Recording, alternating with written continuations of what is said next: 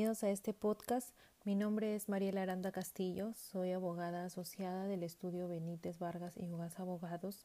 y el día de hoy les comentaré sobre las obligaciones en materia de prevención y sanción del hostigamiento sexual laboral que deben cumplir los empleadores en tiempos de COVID. Como ustedes saben, estas obligaciones se encuentran reguladas en la Ley número 27.942, Ley de Prevención y Sanción del Hostigamiento Sexual, así como en su reglamento. En estas normas pues se establece la obligatoriedad del empleador de capacitar a los trabajadores al inicio de la relación laboral y capacitarlos una vez al año. ¿En qué consisten estas capacitaciones? Bueno, la capacitación que se brinda al inicio de la relación laboral se da con el fin de sensibilizar a los trabajadores sobre la importancia de combatir el hostigamiento sexual, así como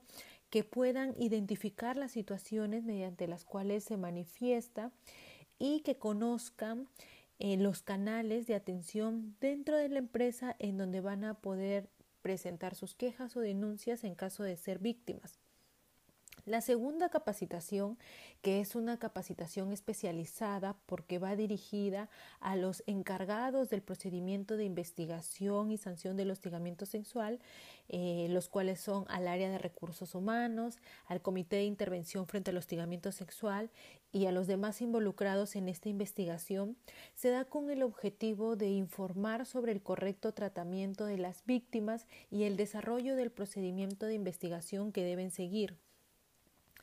Es de recordar que aún así en la modalidad de trabajo remoto también se tiene que capacitar a los trabajadores porque el hecho del hostigamiento sexual también puede producirse dentro de esta modalidad de trabajo remoto, ello en base a lo estipulado en el reglamento de la Ley de Prevención y Sanción del Hostigamiento Sexual, en donde se establece que estas conductas se configuran sin importar si ocurren dentro o fuera de la empresa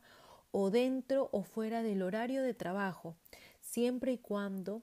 estos hechos tengan la potencialidad de crear un ambiente intimidatorio, hostil o humillante o puedan afectar la actividad o situación laboral de la víctima. Por tal motivo, recomiendo a los empleadores no solamente realizar las capacitaciones que la norma exige, sino también realizar continuas capacitaciones adicionales, además campañas de sensibilización en materia de prevención del hostigamiento sexual, las que puede llevarlas a cabo mediante diferentes plataformas virtuales y que no necesariamente sean largas, pueden ser capacitaciones de 5 a 10 minutos, pero en estas capacitaciones cortas se pueda brindar toda la información relevante sobre el hostigamiento sexual. Asimismo, recomiendo la difusión constante de información a través de correos electrónicos, mensajes de texto o cualquier medio posible. Lo importante es que permita a los trabajadores identificar las conductas que constituyen actos de hostigamiento sexual, así como los canales en donde puedan interponer sus denuncias, sus quejas otro aspecto importante es que los empleadores que cuentan con 20 o más trabajadores deben contar con un comité de intervención frente al hostigamiento sexual, el mismo que deberá estar compuesto por cuatro miembros, dos representantes de los trabajadores y dos representantes de los empleadores, garantizándose en ambos la paridad de género.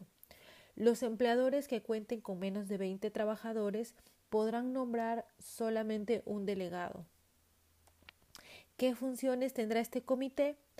Este comité se encargará de recibir las quejas o denuncias que interpongan los trabajadores, dictarán medidas de protección, investigarán, emitirán recomendaciones de sanción y podrán realizar otras medidas adicionales a fin de evitar nuevos casos de hostigamiento sexual.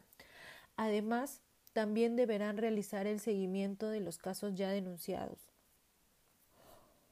Finalmente, un aspecto importante que no debe dejar de seguir desarrollándose aún en tiempos de distanciamiento social son las evaluaciones anuales.